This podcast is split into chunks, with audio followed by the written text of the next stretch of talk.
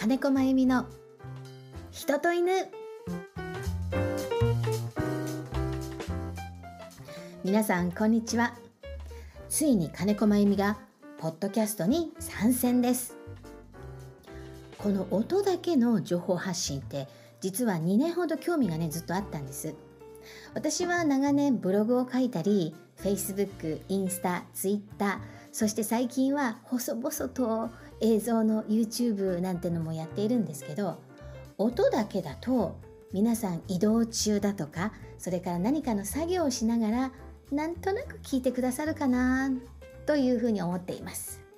えこれから様々な私の持っている持ちネタを皆さんに、えこの声で発信していきたいと思いますので不定期更新にはなると思うんですけど是非お付き合いくださると嬉しいです。さて今回は第1回目ですので基本の部分のお話をしたいと思います。今私の声を聞いてくださっている皆さんは愛犬の行動に何か困ることがあってここにたどり着いたという方も多くいらっしゃると思います。私は三十数年間トレーナーという仕事をしているのでもちろん犬のしつけだとかトレーニングを指導しているんですが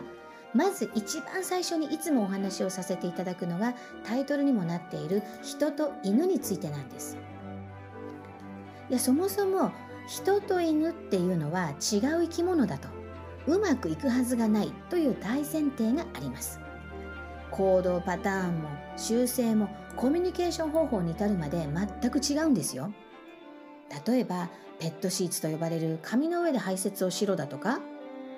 リードと呼ばれる紐をつけて外を歩く時には人の近くを歩けだとかそんなこと犬にとってみたら全く理解できないシステムなんですよ。でも人の生活に犬を無理やり連れてきたわけですよね。そして人の生活に合わせてもらわなければいけない。ということは人も犬の習性やコミュニケーション方法などをやはり理解してあげる必要があります。そしてお互いがスムーズにコミュニケーションが取れるようにしなければいけないんです。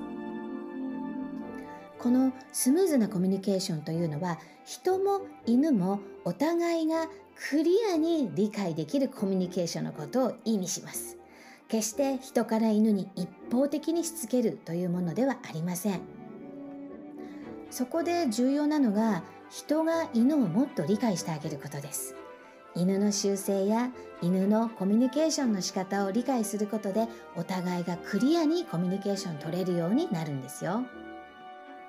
ですので愛犬の行動に何かお困りのことがある場合には犬の立場に立ってちょっとだけ考えてみてください。そして犬のことを少し知ってみてください。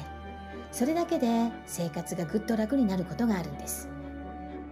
コミュニケーション方法を少し理解した上でのトレーニングつまりしつけということになります。ちなみに一発でできるしつけや訓練というのは存在しないんですよ。訓練というのはつまり相手の生き物の行動を変えるということです。それはとても時間がかかるんですよね。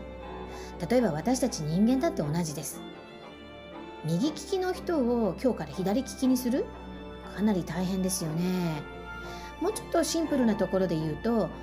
例えば物を食べる時にいつも左右どちらかを特によく使うことってあります。右側の歯をよく使って咀嚼しているという人が今日から左側を使おうと思った時に最初は毎回意識しないとまた右側になっちゃいます。でもその意識を何度も何度も繰り返していくことでだんだんと自然な行動に定着していきます。犬も同じなんです。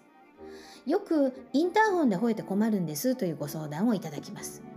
確かにお困りなので早く直したいんですがじゃあ今日から一発でインターホンに吠えなくするというのはまあ方法としてなくはないんですがそれを犬の中に定着させていくというのには時間がかかります時間と労力がかかるんですよねということでこのチャンネルでは今後今お話しした犬の習性や犬のコミュニケーション方法についてもたくさんお話ししていきます。もちろん犬のトレーニングについてもお話をしますのでもしお困りのことこんなこと知りたいなということがあればぜひリクエストください。それから様々な犬の情報についてえー、特定の問題行動の直し方それから皆様からのさまざまな質問にもお答えしていきたいと思います。私は三十数年間この業界で一般の飼い主様へのご指導をしています。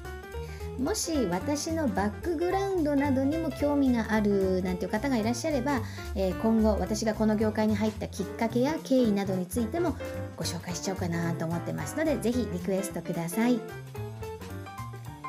この番組の更新についてはインスタやツイッター、フェイスブックなどでもアップしますのでぜひそちらもご覧ください。